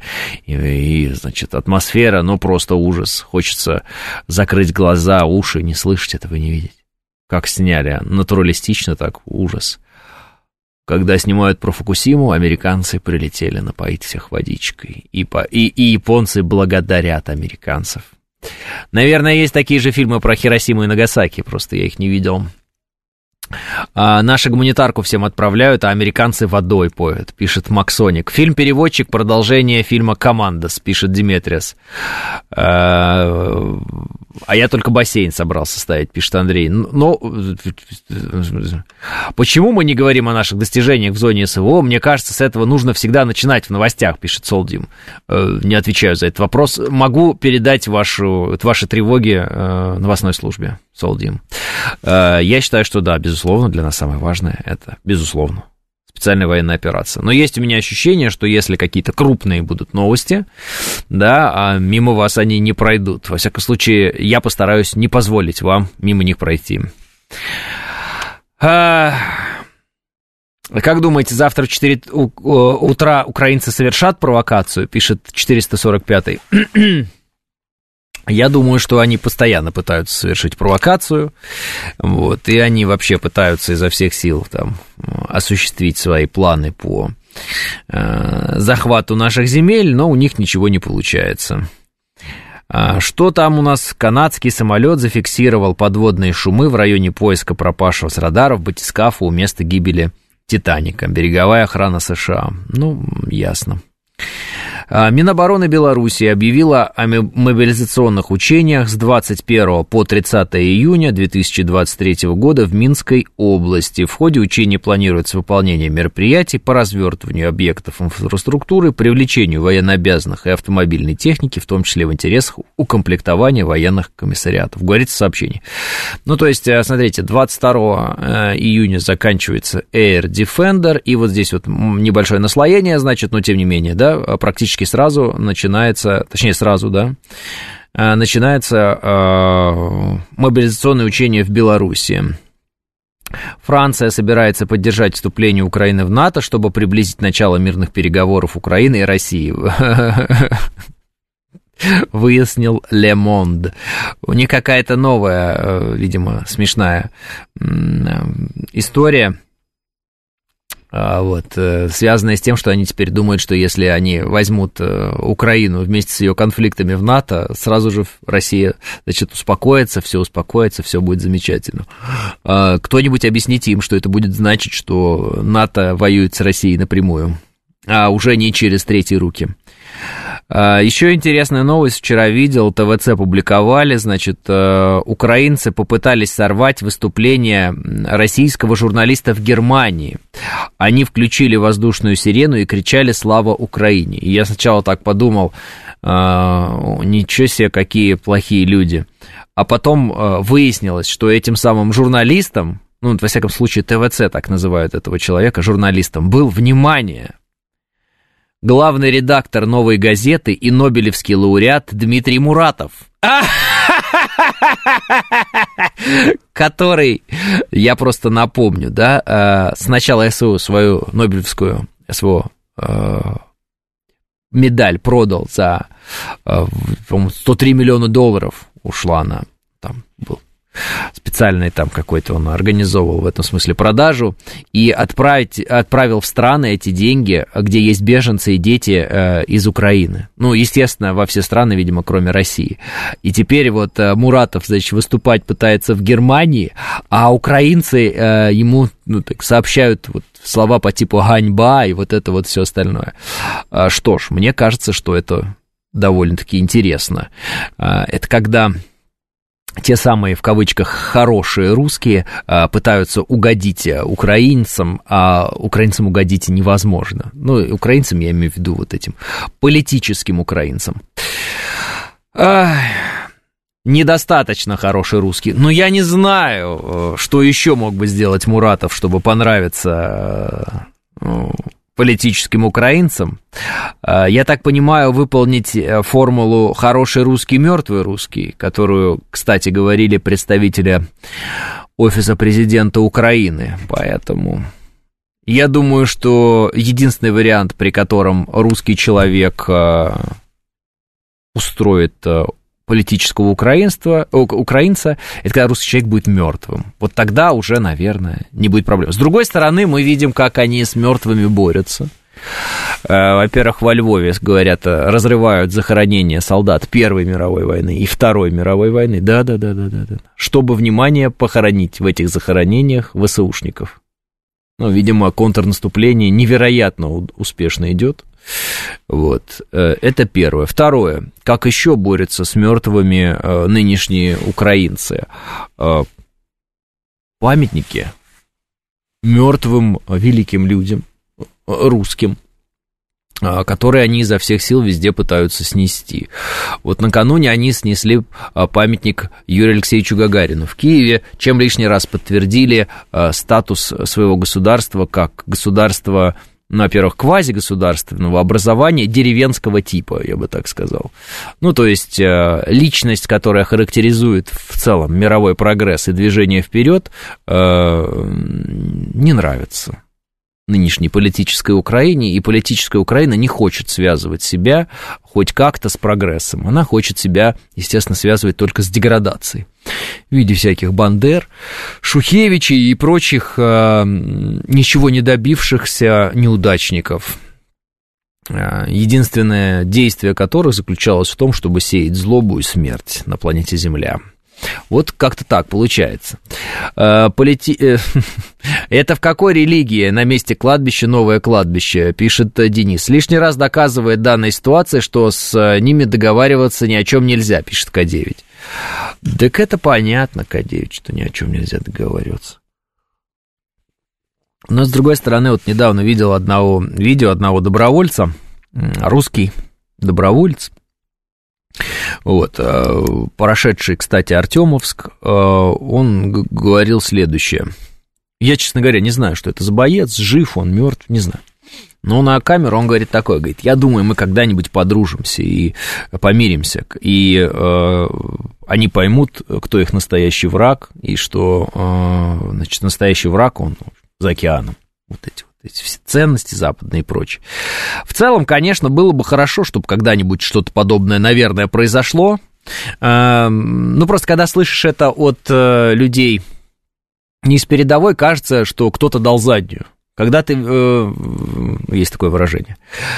Ну ладно, дал слабину, давайте, литературно. А когда ты слышишь это от человека с передовой, когда ты это видишь от э, воина, от бойца, да, э, ты понимаешь, что э, ну, как бы он продолжает биться, с врагом, но при этом он четко, четко знает, что перед ним тот враг, который сейчас есть, это не его настоящий враг, это одурманенный его братишка но одур... братишка, но одурманенный, который, да, взял нож в руки, да, пошел резать твою семью, вот. Но боец понимает, что реальная угроза и реальный враг, реальный режиссер всего этого действия, он находится дальше.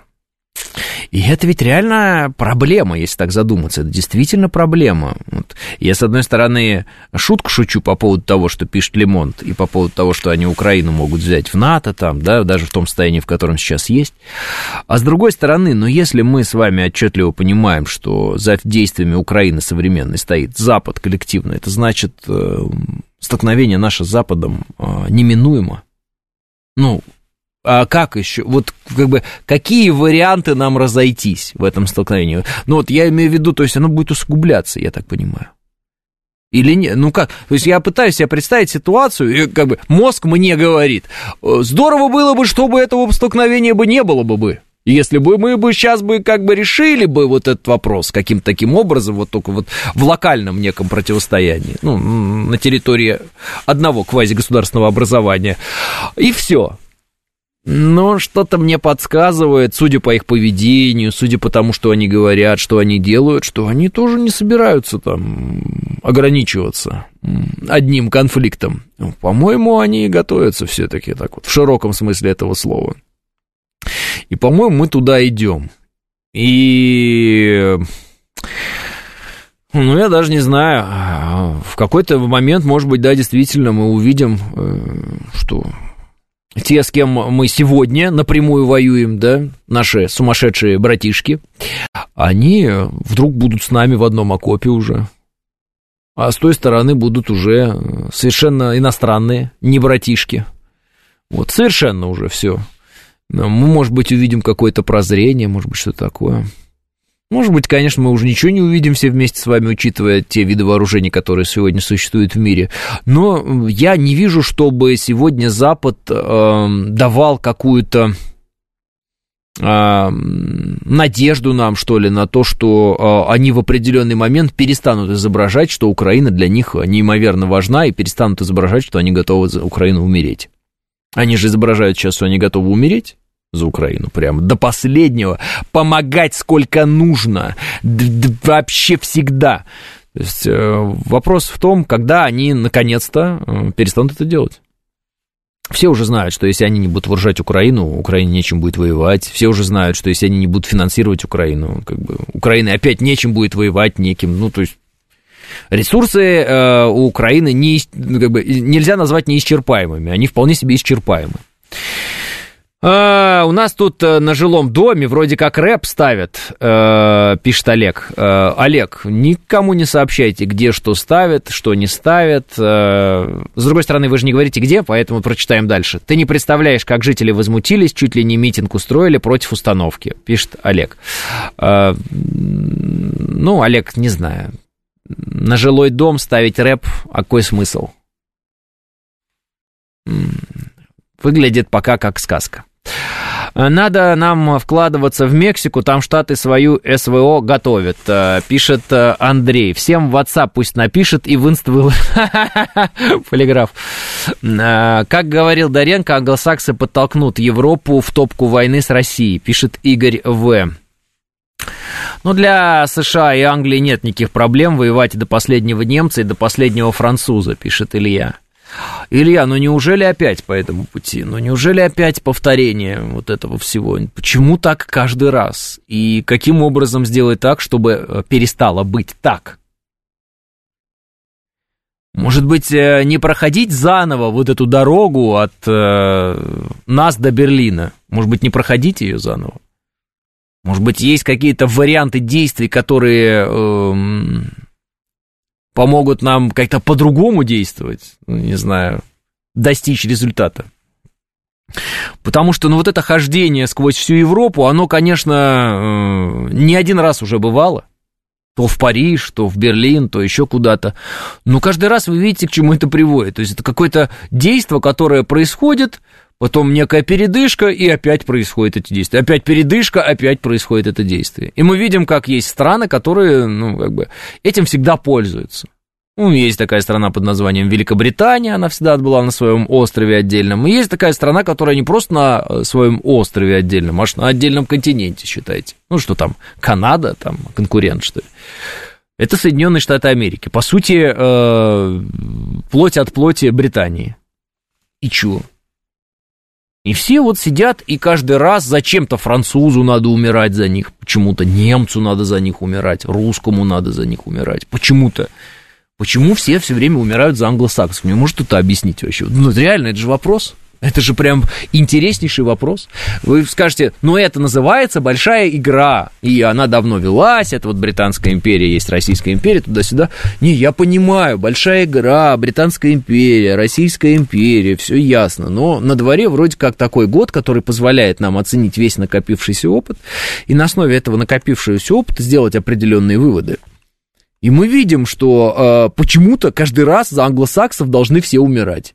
Чтобы потом англосаксы, э, значит, чувствовали себя классно, чтобы у них все было, чтобы они были тихой гаванью, и они говорили, вот видите, у нас тихая гавань, а у всех остальных огонь войны значит, давайте вкладывать деньги в нас. Все таки да, давайте вкладывать деньги в вас, потому что у вас тихая гавань, деньги любят тишину. Мы вкладываем деньги в них, они говорят, мы не будем использовать деньги как оружие против всех. И, естественно, используют деньги как оружие против э, тех, кто даже вкладывает в них в эти деньги. Ну, то есть, все такое как-то вот, когда смотришь на эту ситуацию глазами не человека, создающего геополитику, а глазами просто человека, который ну, наблюдает на, за взаимоотношениями между странами. Ощущение такое, что ну, все вокруг дураки, есть только умные американцы, ну и там англичане. Ну, условно, англосаксы, вот так вот называем. Не знаю, во всем мире, наверное, уж так не говорят. Вот, есть только они. И все, а все остальные, ну, дураки. Искренне, вот прям идиоты. И каждый раз у них почему-то получается провернуть вот это грязное дело. Когда все вокруг воюют, а они кайфуют. Так может быть, как-то это надо менять, эту ситуацию, я не знаю. Все таки ну, а в том-то и прикол, говорят мне сейчас в ответ люди, что все понимают, что ситуацию нужно менять. А как ее поменять, непонятно, потому что англосаксы почему-то самые хитрые и самые умные. И они всех все время обыгрывают в этой игре. Они самые большие мастера. Так может бахнем тогда? И тут мне говорят, обязательно бахнем. Весь мир в труху, но не сейчас. Не, ну какой смысл вот, э, например, крошить Украину? Ну, я имею в виду украинцев. Ну, да, хорошо, вот прокрошили Украину. Дальше, поляков давайте крошить. Все. Поляков всех, кто захотел повоевать, уничтожили. Дальше. Ну, прибалтов я даже просто не считаю, это просто это, это пролетит мимо, просто даже забыли про них. Дальше что? Дальше всех немцев, да, кто оружие в руки захотел. Опять кто захотел на панцергаубице, там, с панцерфаустом, в панцер что-то, э, отправиться в Россию, да? И их покрошили. Дальше что, французов? Допустим, всех французов. И что? И что, и что дальше-то? Мы что, мы, мы, мы присоединим э, Париж к России? Нет, ну такого не будет. Как бы практика показывает, что мы никогда не присоединяли к себе эти земли, хотя мы туда входили, но мы их не оккупировали, они нам не нужны. Они нам не нужны. Все.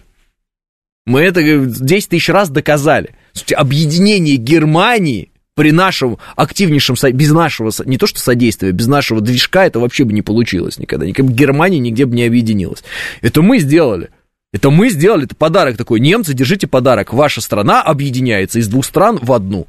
Фактически, на самом деле, мы дали поглотить Восточную Германию Западной Германии. Западная Германия поглотила Восточную, сожрала ее. Да, оккупировала фактически. Вот что получилось-то в итоге.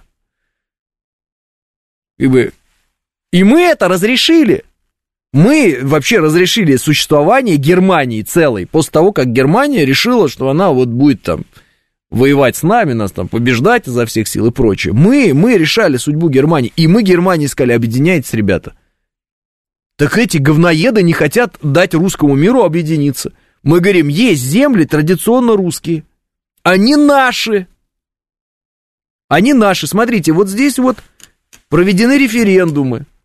Эти люди хотят, все, давайте рушим там вот эту вот стену, непонимание, как когда-то была разрушена Берлинская стена, русские в слезах обнимаются друг с другом, счастливы, нас наконец-то перестали травить, э, русских людей во всем мире, вот, снимайте с нас санкции, перестайте кричать, что вы отказываетесь от русской культуры, вопрос закрыт, все, дальше торгуем, э, занимаемся туризмом, веселимся, счастье и радость все вместе приносим друг другу.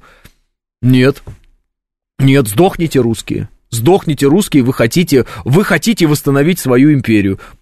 Почему империю? Почему вы не хотите сказать, что мы просто хотим восстановить наши исторические земли, без всяких там империй? Империй. А, кстати, путаются все время в показаниях. То мы Советский Союз восстанавливаем, то мы империю восстанавливаем. Не могут никак успокоиться. Немцы, ну вам же дали ваше государство объединить из двух кусков. Мы. Это наш подарок вам, немцы. Почему вы леопарды свои посылаете сейчас э, на Украину? Почему вы хотите с нами воевать? Вот вопросы, да, тоже. И это, правда, вопрос по поводу, почему немцам, которым мы подарили объединение Германии фактически, почему они э, не хотят признать объединение Крыма с Россией. Этот вопрос задавали с момента присоединения Крыма э, к России, с момента референдума. То есть почему-то вот мнение немецкого народа, оно очень важное и правильное. Вот. А вот мнение русского народа, оно вот никакое не важное, неправильное, его учитывать не надо. Ну, странное дело, странное. Финны тогда должны напрячься, пишет э, Юрий. Да финны это вообще, это как, вот кого уж кинули, так кинули. У них была премьер-министр наркоманка э, Санна Марин. Ну, то есть кокаиновые вечеринки ее известные. Она приложила все усилия на посту своем, который долго, недолго занимала, для того, чтобы Финляндия попала в НАТО. Финляндия попала в НАТО, стала одной из целей теперь наших ракет, а Санна Марин ушла с должности.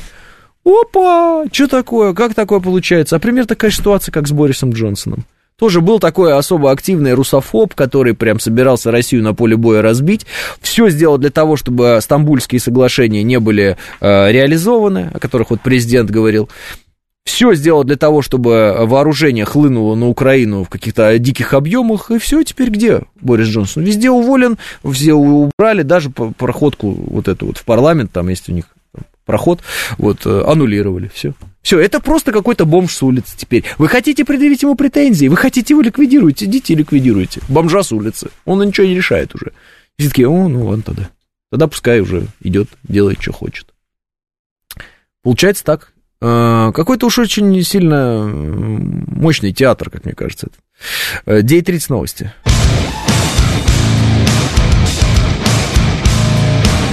9.35 в Москве, радиостанция «Говорит Москва», и странно, вроде бы уже лето, но, видимо, весенняя погода, и проснулся один из слушателей, который 89-й. «Привет! В каком вузе на трепло учат?» Явно голова за языком не успевает. Это журналист. Да, восклицательный знак. Пропал дом, восклицательный знак. Как капслоком, мелко, восклицательный знак, не по-мужски, восклицательный знак, деньги не пахнут, вопросительный знак. Вторая, древняя капслоком, вопросительный знак, клоун, вертухай, восклицательный знак, все капслоком. Т. Кряк. И дальше, бедный Доренко, хотел как лучше, а получились капслоком роковые яйца. Учите мат-часть, шипун, точка. 89-й. Во-первых, хлопните голопередольщику. А во-вторых, вы вызвали духа.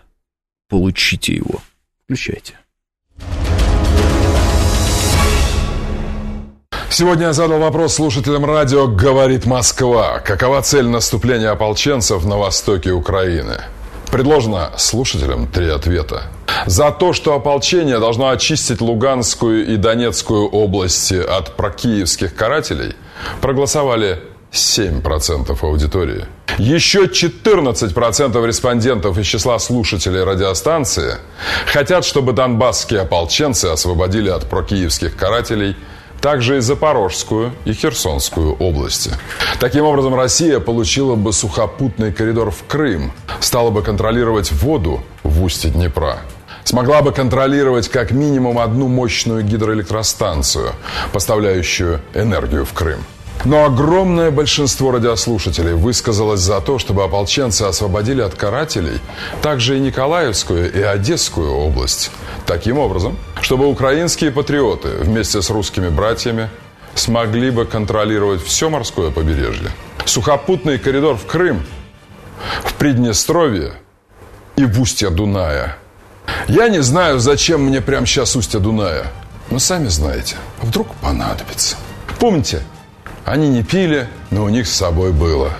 Пусть бы и у нас было устье Дуная. Мы его не сразу выпьем.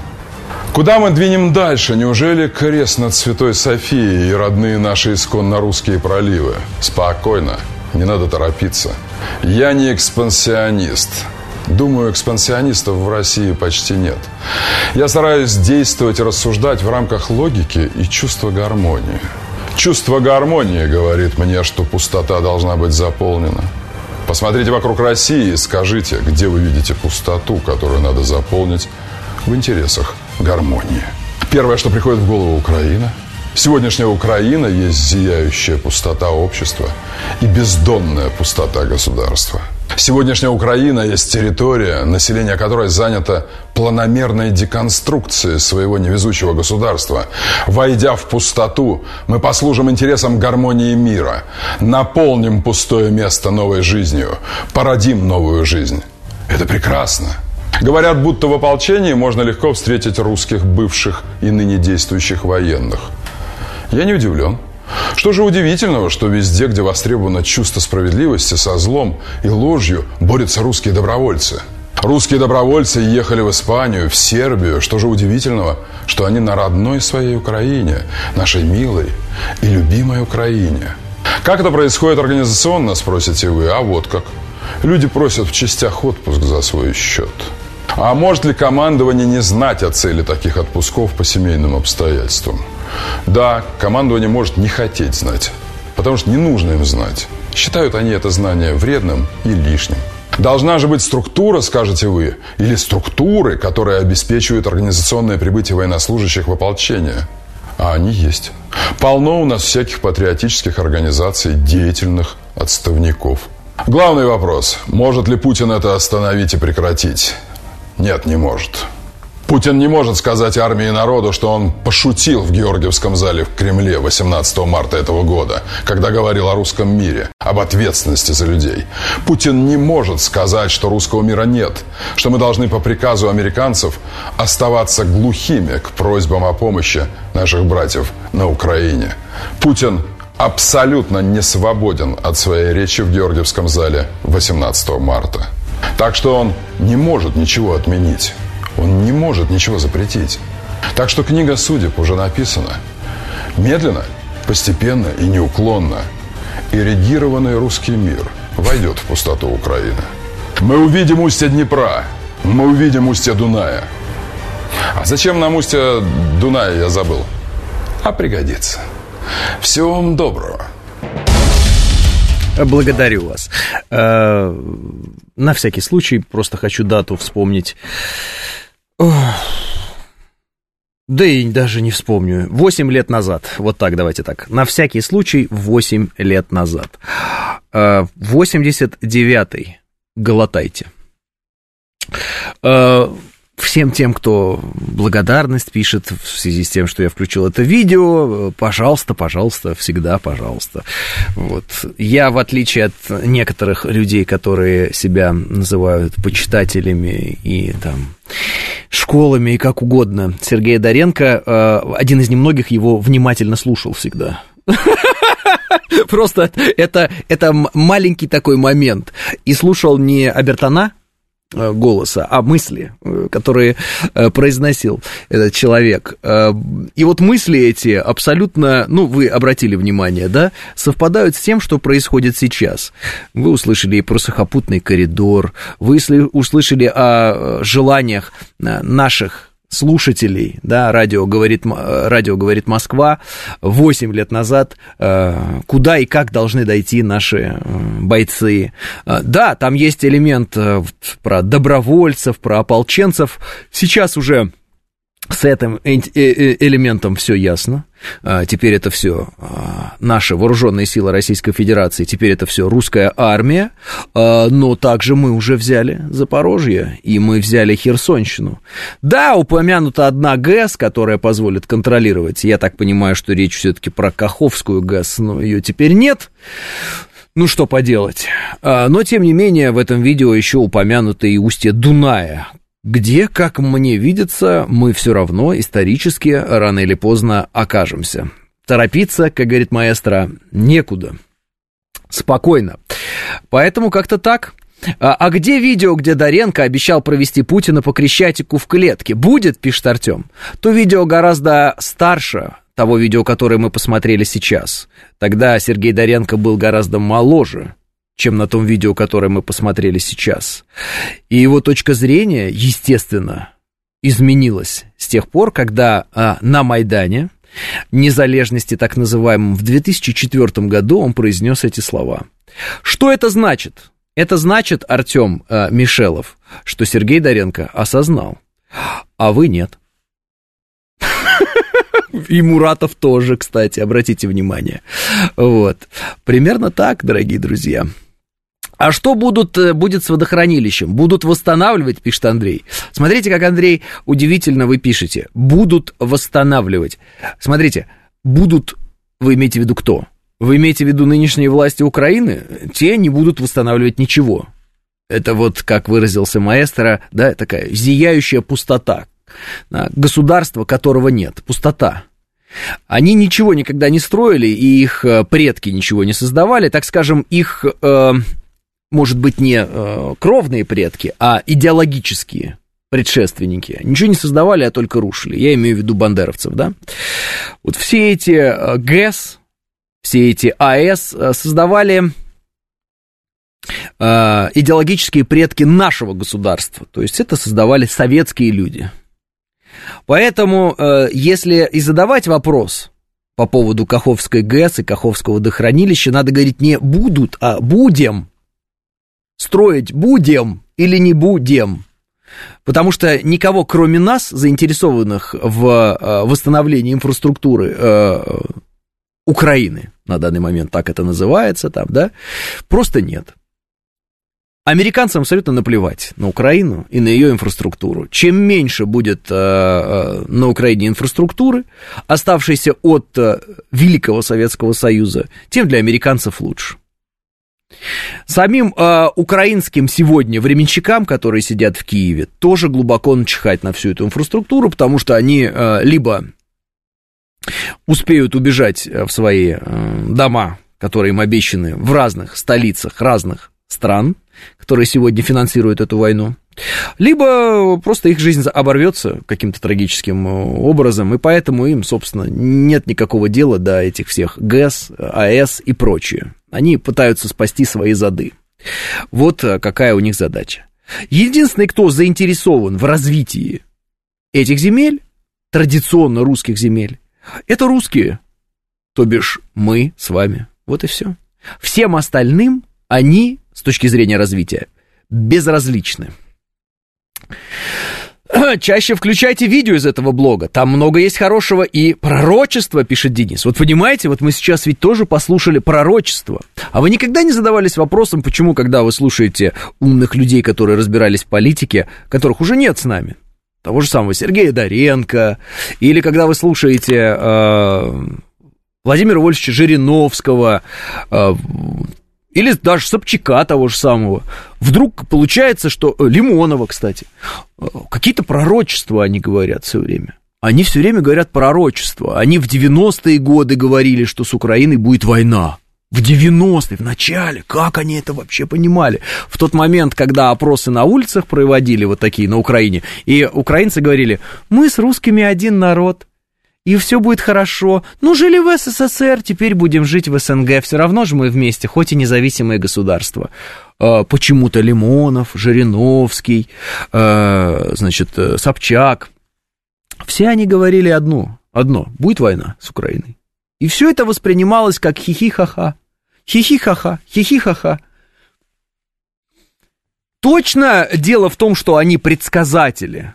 Точно они все сплошь Нострадамусы и Ванги? Или просто у этих людей было понимание, потому что они были в этой теме профессионалы, как и Сергей Доренко на непокойный?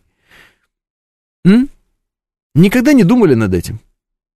И ведь основная задача сегодня у широкой общественности, это же элементарно тоже, разглядеть тех, кто сегодня говорит то, что будет пророчеством завтра. Понимаете? Сегодня ведь тоже есть люди, которые вам практически впрямую или впрямую говорят, как и что будет. Их главное услышать. Чтобы потом через 8 или 20 лет не удивляться, ух ты, как здорово было сказано. Сколько лет прошло? Вот это видео ему 8 лет. 8 лет! Вы просто э, э, э, вычтите из своего возраста эти 8 лет и подумайте, сколько вам было. Че, о чем вы вообще думали 8 лет назад? Если сейчас 2023 год. М? Значит, это было в 2015 году. Что в 2015 году вы думали? Что для вас вообще такое фраза «дебальцевский котел»? Что вы знаете о дебальцевском котле? Все ли вы знаете? Все вы в курсе или нет? Я знаю, что многие знают, но в большинстве своем, судя по той реакции, которая произошла там 24 февраля 2022 года на э, проведение специальной военной операции, все-таки большинство людей не знало ничего про Донбасс. Вообще ноль. Какие-то... Входите, я, я открою. Да? Ну, как-то так. Что-то пропал 89-й, пропал. Ну, 89-й, где ваши аргументы? Чего протухли? Чего пропали? Что случилось? Ну вот.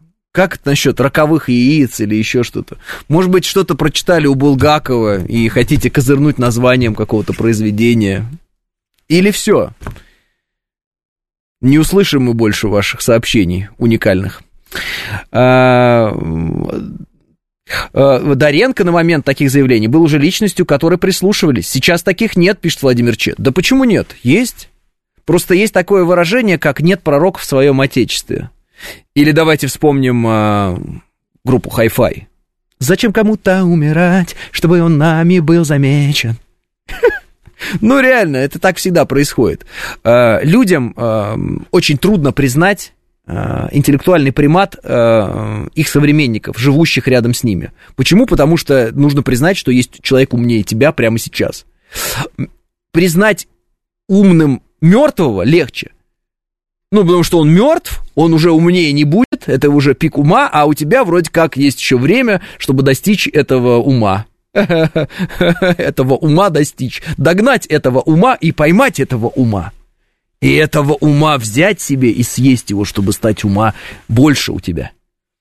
Но ума больше не становится. Вот какая э, загогулина, как говорили когда-то в высших эшелонах власти. А, ой, все, побежал Булгаков. А, он побежал Булгакова перечитывать. Я думаю, что он не читал Булгакова, вот, потому что если бы он читал Булгакова, он бы в себе, э, конечно же, сразу же нашел одного из героев Булгакова, определил в зеркале Шарикова, безусловно. Вот. Это вот тот самый Шариков. Э, раньше делал равно между Доренко и Невзоровым, пишет Леша. Но посмотрите, что произошло с э, Невзоровым. Он стал отрицать полеты Гагарина в космос.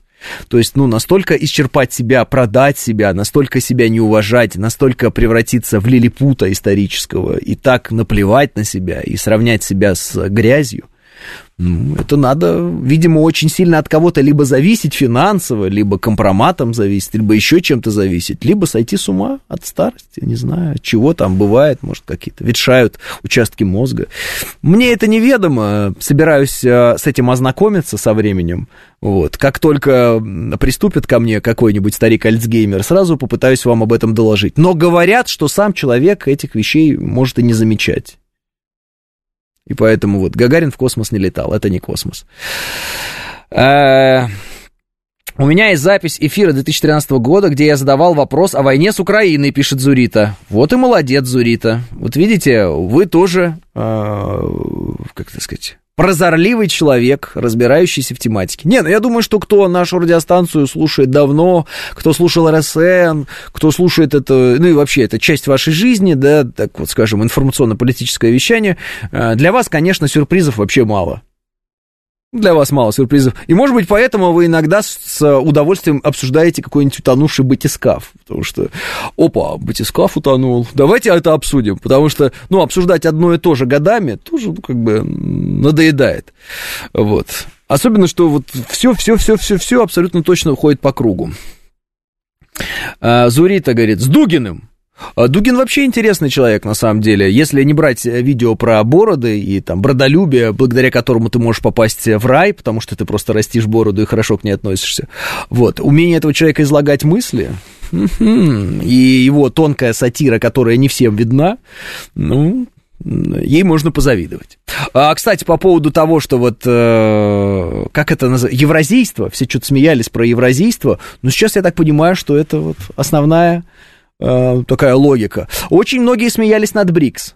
Кстати, надо сказать, э, ныне покойный Сергей Доренко э, скептически относился к этому союзу. Но сейчас есть ощущение, что БРИКС получил какое-то новое дыхание ну, есть такое ощущение, и все больше и больше, как бы, воздуха там набирается, хорош, в хорошем смысле этого слова, есть чем дышать, и что-то и Египет, и Алжир, и Бангладеш, и все дела, и люди хотят, и торговать, и все такое. В общем, мир, конечно, меняется стремительно, но в каких-то вещах он неизменен. Вот, например, с э, э, необходимостью решить вопрос на Украине – с э, бандеровским режимом, э, как бы, мир не меняется. Просто это необходимо сделать, и этого никто не будет делать, кроме нас. Более того, все нам будут противодействовать в этом вопросе. Почему? Потому что это ослабляет Россию. Вот. А, Россия могла бы заниматься куда более насущными, э, важными вещами, а, созидательными, но России не дают этого делать, потому что России, для России создана специальная вот такая бандеровская агрессивная Украина, которая должна Россию, а, все соки из России значит, вбирать в себя, выматывать Россию, не давать реализовать России свой э, потенциал, творца, да, вы знаете, что русский народ это народ-творец, который любит создавать, любит культивировать, да, любит э, уникальные вещи творить. Вот, а идти вперед, это передовой народ, на самом деле, русский народ. Многонациональный, подчеркиваем. Я предсказал мобилизацию, через два часа ее объявили, пишет Александр. Э, ну, два часа это, конечно, Александр, не сильно большое предсказание, но, тем не менее, э, постепенно Тренируйтесь и будете еще раньше предсказывать. А, хотелось бы иметь такого друга. Леша, ты молодец, пишет Николай. Ой, спасибо большое, Николай, за это доброе слово. Но я же, вы же меня не оцениваете как друга. Вы же меня оцениваете э, как человека, который разговаривает с вами сквозь э, радиоэфир. Дружба это дружба, работа это работа, поэтому спасибо, конечно, на добром слове, но как друга вы меня не знаете. Я еще лучше, чем ведущий. Некоторые скажут, это несложно. Потому что ведущий ты редко, тихо, стыдно должно быть вам. Зачем тогда слушаете? Э, я вроде четко дал понять, что все перечисленные вами люди, Жириновский, Доренко, э, Леонов, ну, наверное, Лимонов, вы хотели сказать, пользовались уважением при жизни. Зачем переплачивать пишет Владимир Че. Владимир Че, возможно, у некоторых, э, ну вот у вас, и может быть еще у некоторых слушателей возникает ощущение, что я прям веду с каждым персональный диалог. Поймите, когда видишь много сообщений, вести персональный диалог с каждым невозможно. И держать в голове линию э, диалога с каждым персонально невозможно. Поэтому, когда вы мне пишете вот эти вот фразы типа «четко дал понять», вы что-то написали, я вам что-то ответил. Вы написали что-то про то, что сегодня нет людей, которые предсказывают, условно говоря, как будет развиваться политическая ситуация. Я вам говорю, они есть. Есть люди, которые пользуются сегодня уважением. И в военной среде, и в политической среде, и так далее. Другое дело, что вы их не хотите видеть в упор. Когда они умрут, вы их увидите. Таково, видимо, свойство многих людей. А, либо вы в себе должны преодолеть вот это ощущение, что живущие ныне, они все э, там, тупые, так скажем, люди, а вот э, раньше были глыбы. Просто в момент того, когда были глыбы те самые, вы тоже про них, в общем, им и сообщения писали разные. Я же видел, что писали Сергею Доренко относительно его аналитики по Украине, вот здесь также вот в сообщениях. И про там, ну, какие только оскорбления не писали. Он просто их не читал никогда. Но писали, что попало вот каждому, что там в голову взбредет. При этом мы видим, что история расставила все по своим местам, и понятно, кто прав, кто не прав. Я кидаю собаке кость, э, и мне плевать, съест она ее или нет, пишет Лис Хитрый. Да-да, типа того, да. Кто тебе кость в будку кидает, вот это вот все. Пафосные фразы. Вот. По, значит, э, помню тот эфир по объявлению мобилизации. Вы тяжелым голосом продолжили эфир, пишет Денис. А я, честно говоря, Денис, не помню всех эфиров, и, может быть, даже не помню, что мы обсуждали вчера. Такое вот интересное свойство организма. А, Жириновский вообще много чего говорил, все возможные варианты, как пальцем в небо, пишет ВСР. А, ВСР. А, слышал такую версию, но не видел подтверждения этой версии. Понимаете, да? Э, слышал версию такую и про Сергея Доренко, но не видел подтверждения. Есть ощущение, что те люди, которые говорят, что эти люди тыкали пальцем в небо, они в некотором смысле завидуют даже мертвым. Хотя зачем завидовать мертвым? Они же мертвы. Представьте себе, эти люди уже мертвы. Они не имеют возможности наслаждаться жизнью наслаждаться возможностью анализировать жизнь, а их жизнь была это анализ жизни. Они вообще были люди от анализа, они все время анализировали э, для себя и для всех окружающих действительность, пытались ее понять. Где-то ошибались, где-то оказывались правы. Они, все, их нет. А вы с ними все еще воюете, что ли? Поразить, вы им завидуете? Я вас уверяю, просто вот здесь я использую эту фразу, хотя я ее сам ненавижу, но я ее использую. Поверьте мне, каждый из мертвых легко бы с вами поменялся местом, если бы ему предоставилась такая возможность. И дал бы вам возможность умереть в величии каких-нибудь лучей славы, а самому пожить э, на вашем месте. Ну, потому что жизнь это очень ценно на самом деле. И завидовать мертвым не надо. Потому что фраза «и живые позавидуют мертвым» — это фраза из э, таких священных текстов, где обычно описывается апокалипсис. Ну, то бишь конец света, когда вдруг живые завидуют тем, кто умер до них. Понимаете, да? Не надо туда стремиться и не надо завидовать мертвым. Вот. В 2005 году работали у нас на складе ребята, уроженцы города Львов. Вот тогда еще они говорили, что если Россия не заберет Украину, то бандеровцы поднимутся, пишет Александр. А, хорошо быть ведущим, рот закрыл, рабочее место убрано, пишет Алекс Эталон. Да-да-да, как сказал мне один из моих э, друзей, э, говорить в жесткой форме, не мешки ворочить. Но э, я хочу вам задать всем вопрос. Вам, Алекс Эталон, и моему товарищу, который мне это сказал когда-то. В шутку, естественно, но вдруг это у него внутренняя мысль. Назовите мне хоть один памятник или улицу, названную в честь человека, который ворочил мешки. Не кажется ли вам, что ценность ворочения мешков вот, устанавливают только те люди, которые ворочают мешки. И они все время об этом всем сообщают. Подумайте на медне. 10.00. Прощаюсь с вами до завтра, и да пребудет с вами сила.